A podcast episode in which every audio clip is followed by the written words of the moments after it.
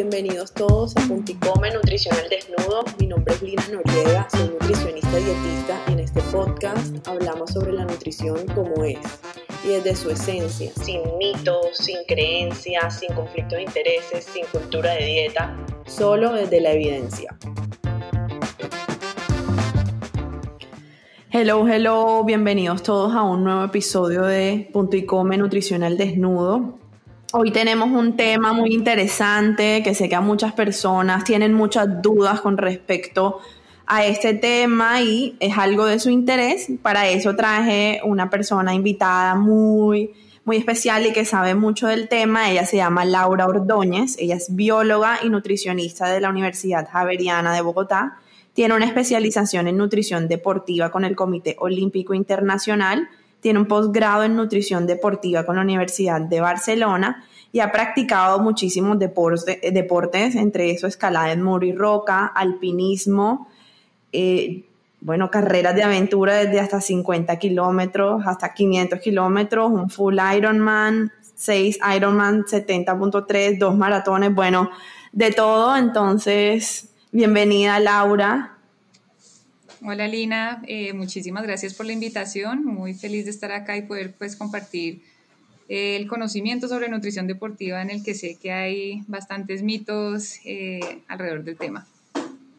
Así es, no, Laura, y yo también muy contenta de tenerte aquí. Sé que yo también personalmente aprenderé mucho y pues para aplicarlo también en mi día a día, porque el deporte también es algo que, que me apasiona.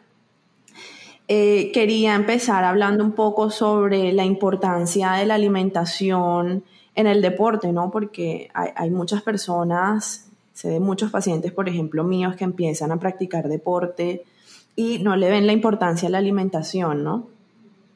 Sí, mira que ese es un tema que yo también trato de trabajar muchísimo y es enseñarle a todo el mundo que no podemos, digamos, tener un buen rendimiento deportivo si no tenemos también un buen estado de salud. Porque muchas veces siempre llegan a consulta queriendo saber qué se con qué se deben suplementar, ¿no? Es como de las primeras preguntas que hacen. No, es que quiero la consulta de nutrición deportiva porque quiero saber qué, qué suplemento tengo que tomar.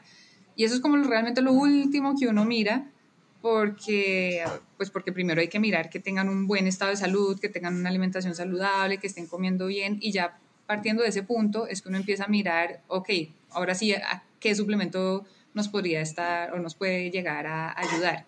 Entonces es muy importante que, además, fíjate que la gran mayoría de deportistas hoy en día son personas que aunque uno a muchos los puede considerar de alto rendimiento porque entrenan casi como una persona élite, eh, pues igual tienen trabajos exigentes, 8, 10 horas, y después entonces tienen los compromisos con la familia, hijos, entonces termina uno teniendo un día bastante pesado, entrenando bastante intenso, eh, y con una alimentación que pues si no es la adecuada, eso puede llevar entonces a lesiones, a que no te recuperes bien, que no rindas bien en el deporte, a que te enfermes mucho más seguido.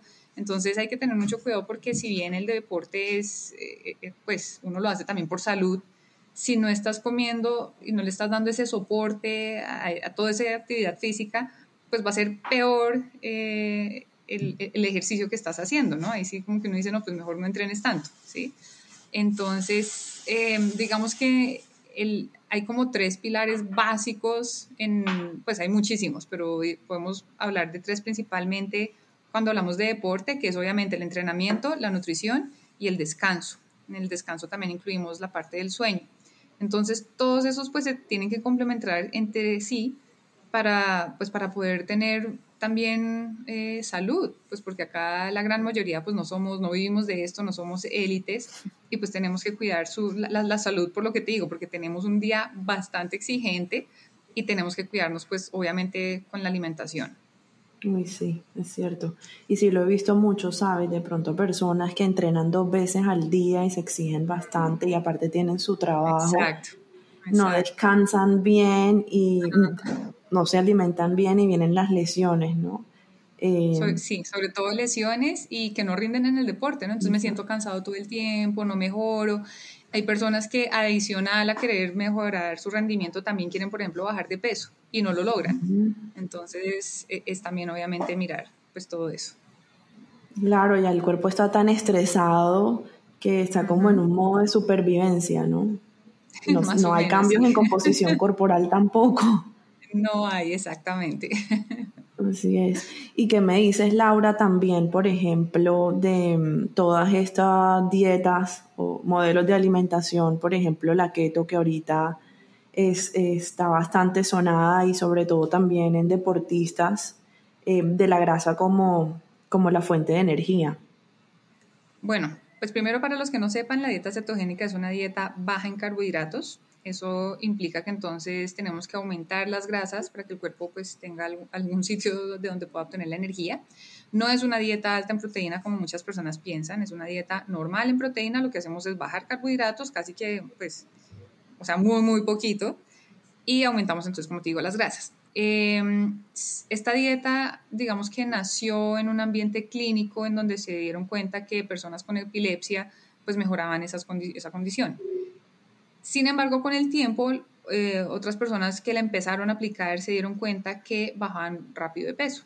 Entonces se volvió una dieta de moda en los últimos años porque ayuda mucho a bajar de peso, porque es una dieta en donde al consumir tanta grasa, la persona queda saciada muy rápido y eso hace que a largo plazo esté comiendo menos. Y si yo como menos calorías, pues voy a bajar de peso, ¿cierto? Mi opinión frente a esa o a cualquier dieta es que para mí todas las dietas funcionan, pero no todas las dietas le funcionan a todas las personas. Cuando hablamos de, de dieta cetogénica, ya hay algunos estudios al respecto en deportistas, y sí, funcionan, claro que sí, y tú puedes tener un deportista con un muy buen rendimiento y le puede ir muy bien en la carrera y puede estar muy bien, pero personalmente creo que no, si tú quieres buscar tu mejor versión, por decirlo de alguna manera, creo que esa no es la, la, mejor manera de, de, lograrlo, porque eso sí está más que estudiado y es que los carbohidratos siempre van a ser como el rey cuando estamos hablando de, de rendimiento eh, por lo menos en deportes de resistencia. Entonces, corredores, triatletas, ciclismo. Entonces, si tú quieres hacer una dieta cetogénica como deportista, eh, pues está bien, lo puedes hacer. Acá lo que yo siempre les digo es, por favor, asesórense, porque uno ve muchas personas creyendo que están haciendo una dieta cetogénica cuando realmente lo que están haciendo es dejar de comer carbohidratos, y pues eso no es una dieta cetogénica. Entonces tengan mucho cuidado porque eso también les puede afectar mucho la salud si no la hacen bien, si no la hacen bien guiados. Em, básicamente sí, esa sería mi, mi opinión, que, que, puede funcionar, puedes tener un buen rendimiento, tal vez no tu mejor potencial, eh, pero si lo van a hacer, por favor, siempre, siempre busquen la asesoría de un profesional. Sí es, total, Laura, sobre todo porque yo siempre lo he dicho, hay estudios que tienen su respaldo con, con la dieta cetogénica, pero eh, lo que tú dices, no es para todo el mundo en el sentido de que no todo el mundo puede sostener un patrón de alimentación bajito, de, bajito en carbohidratos, ¿no? exactamente. La mayoría de, alimentos de nuestro día a día y de, nuestra, de nuestras costumbres, por lo menos en Colombia, pues se basan en carbohidratos. Es que ahí también es donde uno tiene que empezar a ver, yo siempre digo, bueno, pasamos de los años 70 donde se satanizaron las grasas y de ahí que empezaron a salir todos los productos light en la industria a esta época en donde ahora tenemos satanizados los carbohidratos y entonces la gente le tiene realmente miedo a comerse un carbohidrato y terminan en dietas cetogénicas. Eh, pero como te digo, eso no, no es necesario, o sea, realmente los carbohidratos no son los malos del paseo, hay que ver es qué tipo de carbohidrato estás consumiendo, en qué cantidad eh, y en qué momento del día, ¿cierto? Pues porque obviamente también va a depender de qué tanta actividad física estés haciendo. No es lo mismo, por ejemplo, un, ciclista que sale a montar 5 o 6 horas a de pronto una persona que hace una horita de pilates. Pues el ciclista obviamente va a necesitar mucho más carbohidrato que la persona que hace una horita de pilates, ¿cierto? Entonces, eh, otra vez, la dieta cetogénica Mm, como tú dices, no es para todo el mundo, algunas personas les puede funcionar, hay que tener en cuenta obviamente también nuestros gustos y nuestra cultura, y si yo soy una persona que me encanta comer fruta y disfruto mucho el arroz, pues obviamente la dieta cetogénica no va a ser la mejor opción, o sea, yo siempre les digo como no, no es necesario, no, no tienes que hacerla, eso no, no te va a mejorar el rendimiento, eh, no te va a hacer un mejor atleta, ¿sí? Totalmente, totalmente de acuerdo contigo. Y estamos de acuerdo de que el carbohidrato pues es muy importante, no es la fuente de energía, es una fuente de energía eh, importante y, ligada a esto a mí a mi segunda pregunta de, la alimentación, em, digamos, para uno recuperarse, recuperarse después de una carrera, recuperarse después de los entrenamientos. Sí, es importantísimo. O sea, digamos que el carbohidrato uno lo necesita antes, durante y después del entrenamiento. ¿cierto? Eh, porque antes nos va a dar eh, la energía para, pues, para hacer la actividad física. Durante nos va a dar la energía para hacer la actividad durante el entrenamiento y evitar que nos llegue la fatiga. Y después del entrenamiento eh, justamente para reponer ese glucógeno muscular y estar listos para la siguiente, el siguiente entrenamiento y esto sobre todo para personas que tienen dos entrenamientos en un día. ¿no? Eso también es súper importante porque hay, hay varias estrategias que uno puede manejar con los deportistas. Hay casos donde tú puedes entrenar y después del entrenamiento no, no como reponer ese glucógeno muscular, o sea, no consumir carbohidrato. Pero si yo tengo en menos de ocho horas otro entrenamiento, sí es muy importante consumir carbohidrato en ese momento. ¿Sí? Entonces, hay, como te digo, existen varias estrategias, em, pero lo normal, lo usual es que, que, sí, necesitamos el carbohidrato antes, durante y después de entrenar. Ok, súper perfecto.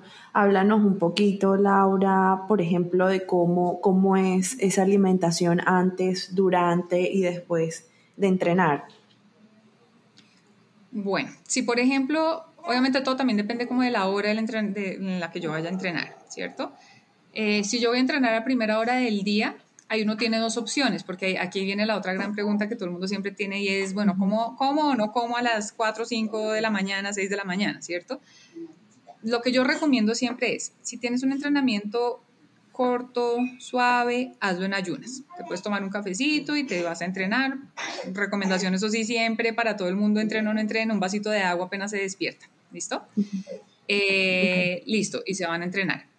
Eh, si son entrenamientos intensos, de intervalos o fondos, ahí sí es recomendable entrenar porque la fuente principal de energía va a ser el carbohidrato y con eso tu rendimiento va a mejorar. ¿Listo? Entonces, en esos casos, por ejemplo, una avena en leche vegetal, no porque tenga algo contra la leche de vaca, em, sino porque los lácteos a veces, o muchas veces, pueden generar gas, distensión, dolor abdominal. Entonces, yo los lácteos sí no los recomiendo antes del entrenamiento. Entonces, en ese caso, la avenita en agua o en leche vegetal con algo de fruta, puede ser un banano, fresas y algo de miel. con eso te vas a entrenar. O puedes comerte una tajada de pan con mantequilla de maní, le puedes incluso poner tajaditas de banano encima, o te puedes tomar el famoso jugo rojo, que es licuar media remolacha cruda y pelada con frutos rojos en eso hay muchísimos estudios y la remolacha da muchísima energía, ¿sí? Entonces eso también es una buena... Ahora, es un jugo que tienes que tomar varios días, no es que porque me lo tomé hoy ya funcionó, sino es como la acumulación, porque la remolacha por el contenido de nitratos está estudiado que, pues como te digo, da mucha energía para el deporte. Em, otra opción, em, bueno, solo la fruta. Si de pronto te levantas y vas a salir en los 15, 30 minutos, te puedes comer un banano, unos dátiles, eh, pero siempre pensando en carbohidratos. Durante el entrenamiento es recomendable comer de 30 a 60 gramos de carbohidrato por hora. Eso es un banano, un bocadillo, un gel para las personas que los usan, eh, puede ser medio sándwich de mantequilla de maní, puede ser un muffin de avena hecho en casa, una barrita de cereal. Obviamente esas opciones ya para personas que montan bicicleta, ¿no? Digamos que para corredores yo siempre recomiendo más el banano, el gel, el bocadillo o los dátiles cosas que sean fáciles tanto de llevar como de, comer mientras uno está corriendo. Y apenas uno termina de entrenar, digamos que si es en la mañana, pues ahí la recomendación es llegas a desayunar. Entonces, es casi como hacer dos desayunos, ¿no? Porque si antes te, te comiste la avena, cuando llegas también te puedes comer la avena, pero acá la diferencia es que vas a incluir más proteína. Entonces, te puedes comer la avena con unos huevos, por ejemplo, ¿sí? Eh, si, por ejemplo, vas a entrenar en la tarde-noche, lo que harías es de 11 eh, te comes como igual un snack preentreno, que pueden ser las mismas opciones que les acabé de mencionar, y lo que haces es que después de entrenar llegas es a comer, llegas es a cenar. Y acá es donde, en este punto es donde yo te digo que según, por ejemplo, el entrenamiento del día siguiente, según el ciclo de entrenamiento en el que tú estés, tienes dos opciones, que es la de, o sea, bueno, la proteína siempre tiene que ir después de entrenar, ¿cierto? Entonces en la noche puede ser un pedacito de pollo, un pedacito de pescado, un par de huevos, bueno. Em, algo, le puedes poner algo de grasa, una comida que no sea muy alta en grasa, pero pues si le pones una tajada de aguacate estaría bien. Y con el carbohidrato entonces podemos, bueno, las verduras también siempre, incluirlas en alguna forma. Y eh, como opción, el carbohidrato. Si, por ejemplo, al otro día tienes un entrenamiento súper clave, súper intenso, que mejor dicho quieres darlo todo, una buena estrategia entonces es incluir el carbohidrato en la noche, ¿sí? Pero si de pronto hay, hay, hay, una cosa que uno busca a veces con los entrenamientos y las comidas y es como esa flexibilidad metabólica donde le enseñamos al cuerpo trabajar tanto con grasas como con carbohidratos. Entonces, hay varias, como te decía, me he venido mencionando, hay varias maneras de hacerlo y una de esas es justamente no comiendo carbohidrato en la noche, ¿sí? Como eh, depletando esa, toda esa reserva de glucógeno y en la mañana incluso puedes hacer un entrenamiento suave también en ayunas. Entonces fíjate que ahí estás forzando al cuerpo a trabajar con las grasas.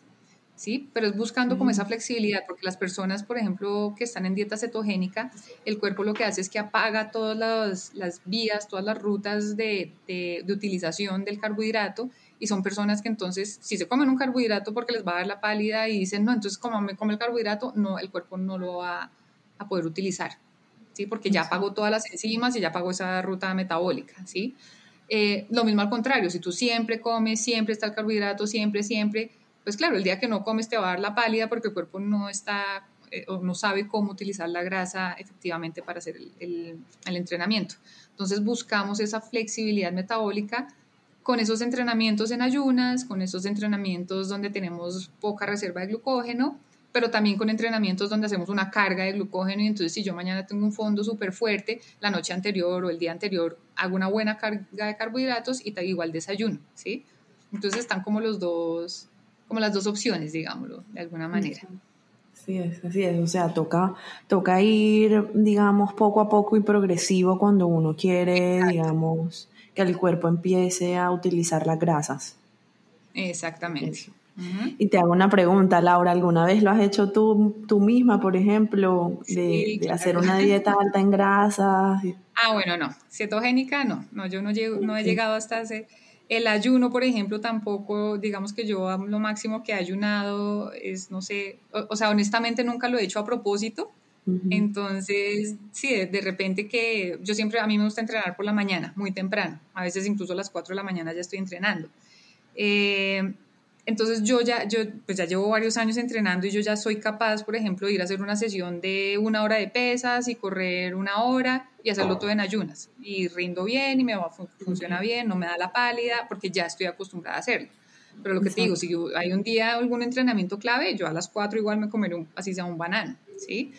Eh, pero bueno, lo que te decía del ayuno es que de repente, por ejemplo, hago ese entrenamiento y llego a mi casa y entonces él corre, corre con los niños y el desayuno de uno, del otro y que los llevo al jardín y de pronto me doy cuenta y son las 10 de la mañana y no he comido, ¿sí?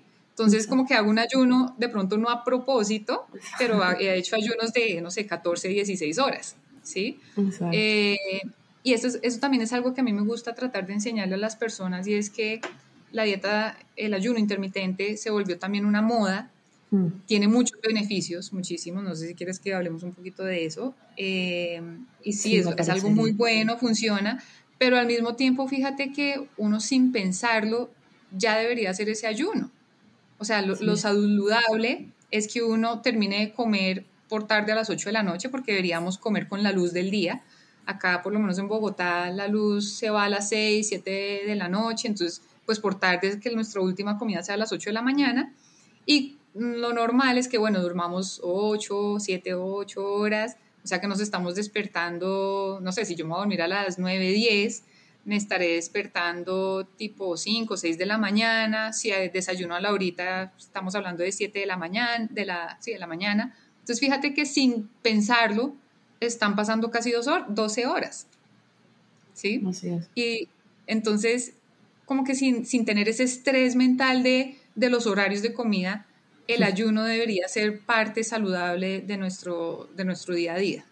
Así ¿sí? No, que un día se te retrasó el desayuno un poquito, bueno, fue un día que ayunaste 14 horas, que es lo que te digo que a mí a veces me pasa. Pero entonces fíjate que sí, uno normalmente debería ayunar y, sin tener justamente, como te digo, ese estrés de, del horario y de estar mirando el reloj si ya puedo comer o no. Total, total. Y mira que justo mi episodio pasado fue hablando del ayuno, donde yo también ah, decía eso, de que el ayuno tiene mucho respaldo de, darle esos periodos de reposo a la parte gastrointestinal, tiene muchísimos beneficios, incluso con todo el tema de, del ciclo circadiano, ¿no? Que todos los procesos metabólicos de día y de noche se ajustan muy bien, pero también está la otra cara de la moneda que es cuando ya se va uno a un extremo obsesivo del tema del ayuno, de que si no hago las 18 horas exactas todos los días, entonces ya no estoy haciendo nada, entonces ya no me funciona. De hecho, hay que tener cuidado porque eso, eso predispone a, desórdenes alimenticios. Exacto. Entonces hay que tener cuidado con eso, con lo que tú mencionas de, de ser muy estricto como con los horarios y con eso. Sí, bueno, con lo de la dieta cetogénica lo que te iba a decir es, yo a mí también me encantan los carbohidratos y me gusta comerme la fruta y el arroz, entonces no, no, no me atreví, en alguna época me iba a animar a hacerlo, pues porque a mí también me gusta como predicar y aplicar y pues he tenido personas que, que, están en esa dieta y pues uno igual los asesora, pero yo digo, bueno, sería chévere también experimentarlo y saber un poco, pero, pero no, no me he animado realmente a hacerla. Sí, igual yo, igual yo, totalmente. Eh, también soy muy respetuosa eh, de que si alguien por alguna razón quiere intentarlo, em, lo asesoro, así es, ya también desde que sea consciente de por qué lo quiere hacer y todo esto, no que sea por una moda simplemente que se ocurrió y un impulso, ¿no? Eh, pero yo personalmente tampoco... O un video. porque también pasa mucho que tengo personas que entonces quieren o se vuelven veganas por un documental que vieron en Netflix. Y yo siempre les digo, por favor, ve y te lees este artículo donde explican bien ese documental porque tienen que tener súper claro que los documentales de Netflix son entretenimiento. Lo muestran como si tuvieran evidencia científica, pero esa evidencia que, que están mostrando realmente no es, eh, no es pues digamos que no es la mejor evidencia científica la que escogen. Total, y el propósito de ellos a la larga también es generar como este impacto, ¿no? Que es lo que más vende, lo nuevo, lo que más impacta. Exacto. Es súper importante eso que tú dices de, bueno, ¿por qué quieres hacer una dieta? ¿Cierto? Piensen muy bien que se ajuste a sus gustos, a su estilo de vida y, y, lo que mencioné al principio, sí, perfecto, todas las dietas funcionan, y si a ti te va a funcionar y la quieres ensayar, buenísimo, hagámoslo y como tú dices, acá estamos para apoyarlos y guiarlos de la mejor manera para que lo hagan de manera saludable. Pero, pero sí, cualquier dieta que quieran ensayar, sobre todo estas que son bien extremas, siempre pues bien asesorados para que no vayan a tener después problemas de salud. Así es, total.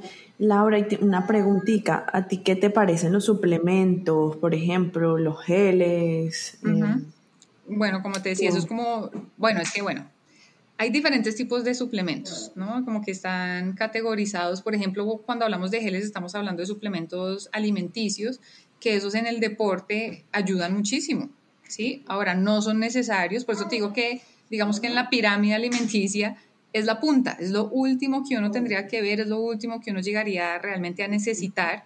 Eh, y también de todo lo que nos están vendiendo en el mercado, o sea, yo creo que uno con la mano puede estar contando los suplementos que realmente pueden llegar a funcionar. Pero te digo que en la mayoría, la gran mayoría de casos, uno puede cubrir todos los requerimientos a punta de alimentación. Y suplementos que yo utilice en personas en su día a día eh, son realmente muy pocos. Pues porque con una buena dieta, como te digo, uno puede cubrir casi todo.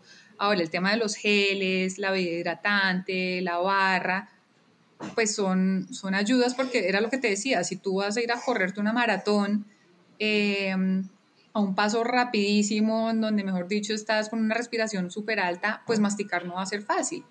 Entonces en ese caso, pues claro, el gel te va a ayudar porque lo puedes llevar fácil, lo espichas, te lo tragas facilísimo, entonces eh, funciona, pero si también es una persona que no, no te gustan porque también son muy dulces de pronto, pues no pasa nada, lo puedes hacer entonces con el banano y el bocadillo. Entonces, como te digo, los suplementos están ahí, son una opción. Eh, y lo mismo con los hidratantes. Si X marca te parece muy dulce, no te gusta, hay formas de hacer un, hidratante casero. Lo importante es que si seas consciente que, que necesitas hidratarte, porque he tenido deportistas que no le dan la importancia a la hidratación y entonces van y entrenan y no toman nada, o de pronto se hacen horas de entrenamiento a punta de solo agua y, no, hay que reponer también la parte de los electrolitos, ¿no? El sodio. Entonces, no importa si lo quieres hacer de manera natural o si quieres comprarte el producto, lo importante es que, pues, que estés consumiendo los nutrientes que necesitas. Pero los suplementos sí es como lo último que uno ve y realmente necesita y con una buena dieta no, no deberías por qué necesitarlos. Exacto, así es, ya es, em, digamos, de acuerdo con lo, que cada quien, la preferencia de cada persona, ¿no? Y también del, del, día a día de la persona, porque hay personas que, por ejemplo, no sé, si yo, yo soy una persona que soy un, voy a decir, algún dentista y entonces tengo consulta toda la mañana y no tengo tiempo de parar, pero pues a nada, pues bueno, uno dice, bueno, haz un batido de proteína y te la llevas como desayuno o como, ¿sí? pero es porque de verdad no tiene tiempo de comer. O sea, no hay tiempo de que se siente 10 minutos a comer. Entonces, por ejemplo, en esos casos el batido de proteína sería una buena opción.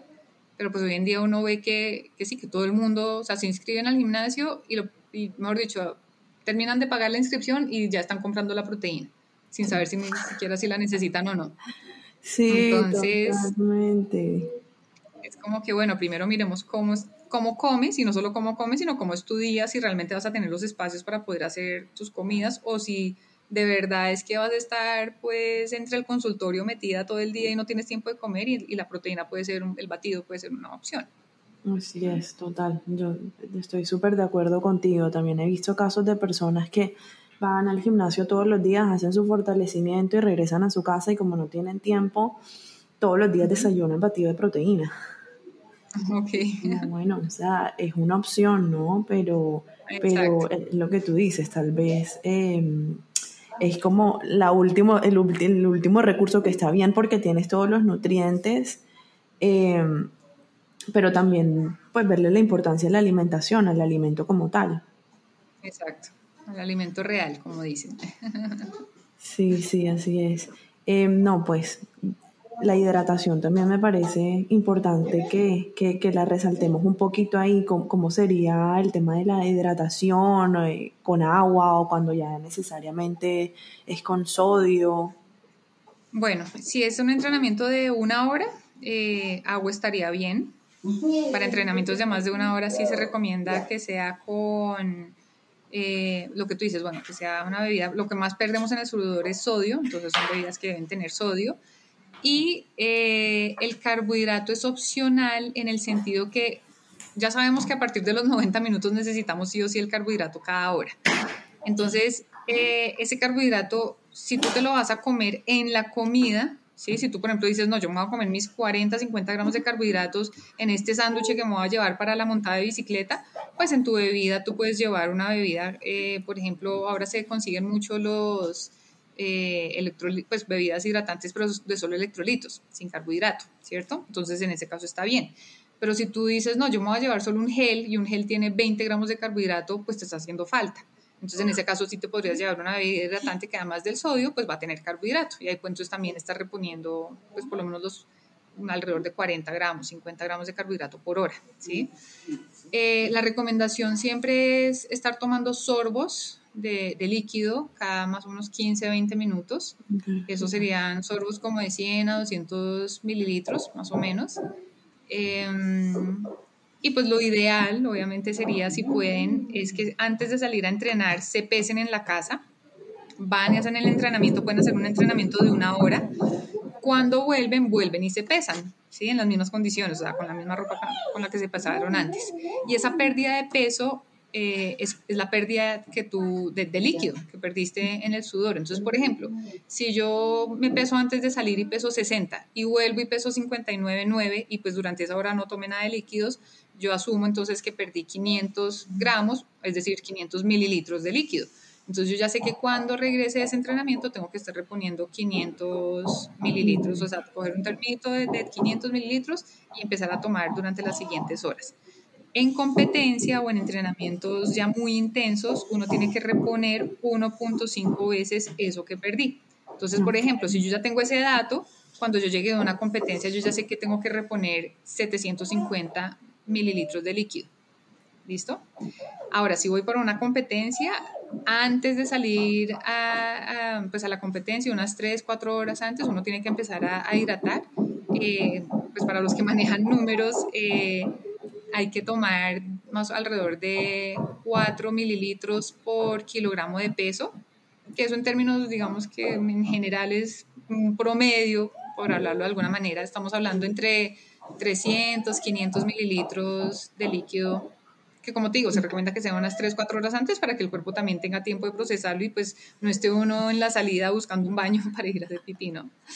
Em, entonces, bueno, esa sería la recomendación para el antes eh, de una competencia. En el día a día, con que te tomes, no sé, un vasito de 250, eh, por eso es también la, recomendación de apenas uno se despierta, empezar a tomarse un vasito de agua, está bien. Y ya durante el entrenamiento, pues como te, que te digo, eh, más o menos sorbos de líquido cada 15, 20 minuticos estaría bien. Si es una hora, pues ahí digamos que no va a ser tan importante. Perfecto, súper.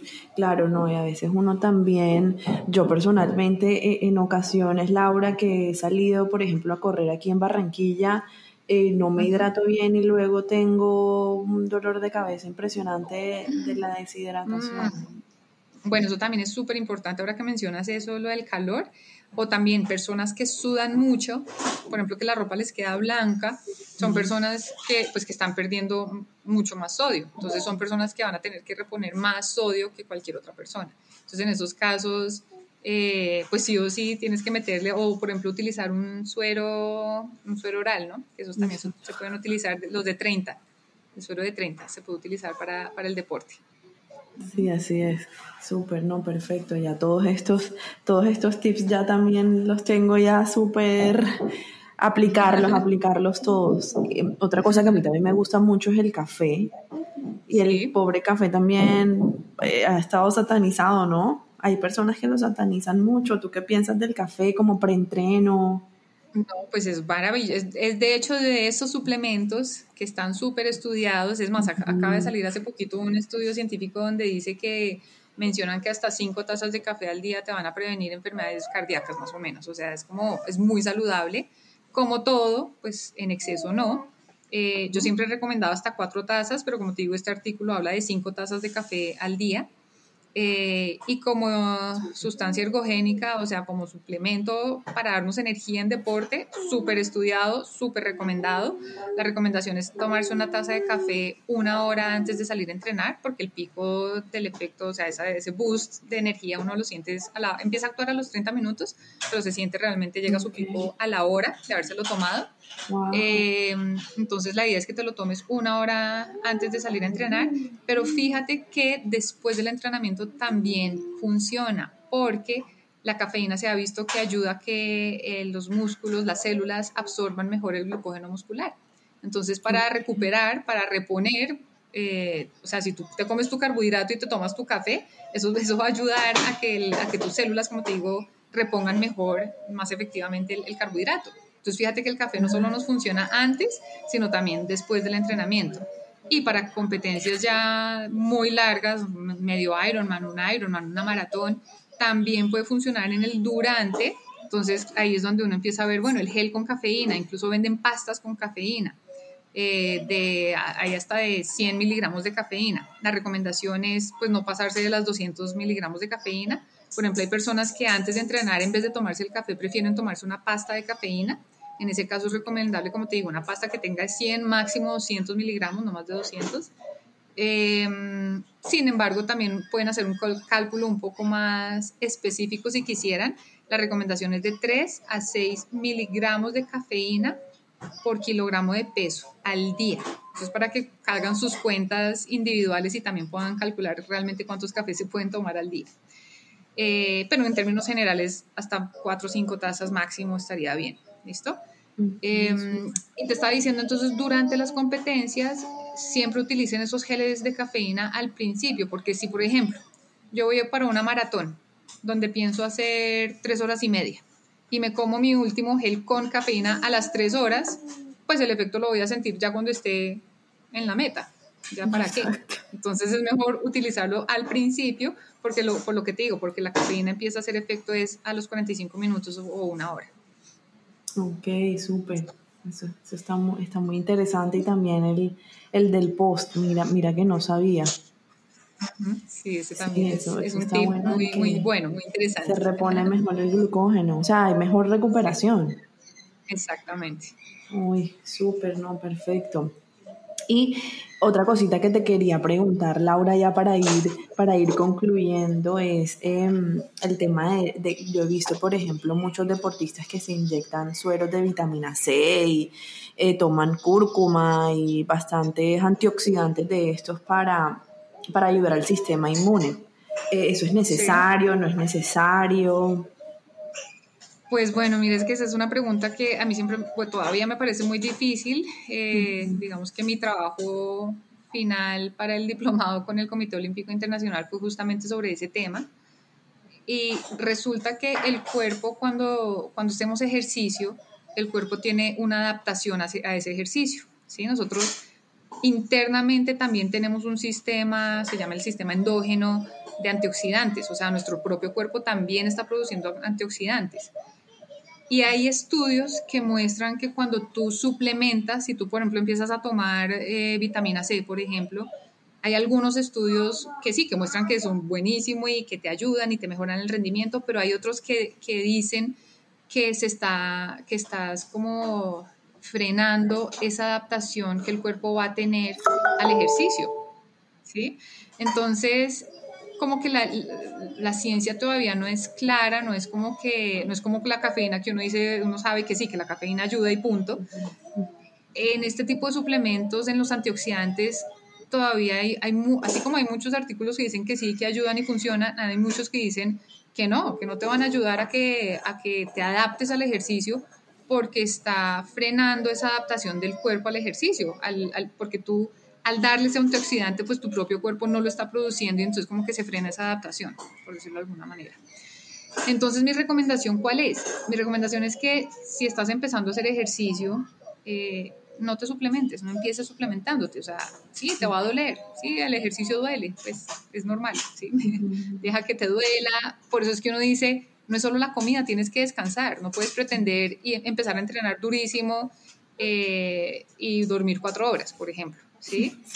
Eh, también empiecen, o sea, todo, todo progresivamente. Uno también ve personas que de, de, pronto estaban corriendo dos, tres veces a la semana y de pronto se animan a hacer una maratón cuando ni siquiera han corrido medio día maratón y, y empiezan a entrenar entonces seis días a la semana y súper intenso y, y, no, hay que, hay que hacerlo todo lento, progresivo, de a poquitos, dejar que el cuerpo se adapte y todo esto obviamente acompañado de una, como digo, buena alimentación y dejar el suplemento para el final o para casos puntuales. Por ejemplo, me entrené un par de meses súper juiciosa, listo, fui a mi carrera. De pronto, días antes de la carrera se podemos utilizar algunos suplementos, días después también podríamos utilizar algunos también para recuperar, pero no es necesario hacerlo de manera permanente. Ok, perfecto. Entonces ahí sí es bueno individualizar y no generalizar y decirle a todo el mundo que vaya y compre vitamina C porque empezó a entrenar. Porque eso, como te digo, hay, hay bastante evidencia que también dice que eso te va a frenar tu adaptación al entrenamiento. Entonces, lo mejor que pueden hacer es empiecen entrenando siempre con un entrenador, o sea, siempre también guíense con alguien y asesórense también en nutrición. Porque, porque como tú decías en algún momento, como que uno no le da la importancia a la nutrición en el deporte y, y con tanto mito y tanta información lo cual nos lleva a una gran desinformación en redes, eh, pues uno termina haciendo cosas que, que, también van en contra de la salud, ¿no? Entonces, pues lo mejor que pueden hacer es, sí, asesorarse con un, nutricionista que los pueda guiar para que puedan tener un buen rendimiento y pues también un buen estado de salud. Exacto, y escuchar al cuerpo, ¿no? Porque a veces uno está cansado no le hace caso al cuerpo y sigue lo que decía de los extremos, ¿no? También. No descanso. Tal cual. justamente mi, entrenador nos va a hacer una charla esta semana justamente de eso, porque, y, también puede hacer algo que yo hablé hace poco en redes, y es que como que hoy en día queremos correr todo, ¿no? Y rendir en todo y ser lo mejor en todas las carreras. Entonces, por ejemplo, voy, corro la maratón de Medellín y al mes ya quiero correr la media maratón de Bogotá y quiero hacer eh, mi mejor tiempo en ambas carreras. Es como, no, una maratón es algo durísimo, la recuperación es casi de un mes, pues no puedes pretender al mes venir a Bogotá y hacer una excelente media maratón. Entonces hay que respetar también la recuperación y yo siempre les aconsejo escoger una, dos carreras al año en donde la van a dejar toda, mejor dicho, van a hacer las carreras donde uno dice, ese es mi objetivo real, y ya que si quiero hacer otras carreras durante el año, cogerlas como entrenamiento, de chévere, de vamos a hacerlas, pero no, no esperar rendir el 100% en, en todo el año, en todas las carreras. Súper, perfecto. Hay que ser realistas también con el cuerpo. Exacto, exactamente. Laura, no, muchas gracias, muchas gracias por, por tu tiempo, por tu espacio, por aceptar mi invitación. Me encantó todo lo que hablamos. Sé que para muchas personas va a ser una información muy importante para sus días. Y, ¿no? Gracias. No, Lina, a ti muchas gracias por la, por la invitación. Súper bueno, entonces aquí nos despedimos. Si tienen algún familiar, algún amigo que quiera escuchar este episodio, que, que esté empezando en el deporte y no tenga mucha información al respecto, no duden en compartirle este episodio. Laura, cuéntanos un poco dónde, dónde antes de que, te, de que te vayas, dónde te podemos encontrar en redes sociales. Eh, me pueden encontrar en Instagram como lau-nutrición o en mi página que es www.lauraordóñez.com. Eh, y bueno, ahí me pueden encontrar. Ay, perfecto. Chao, chao. Chao.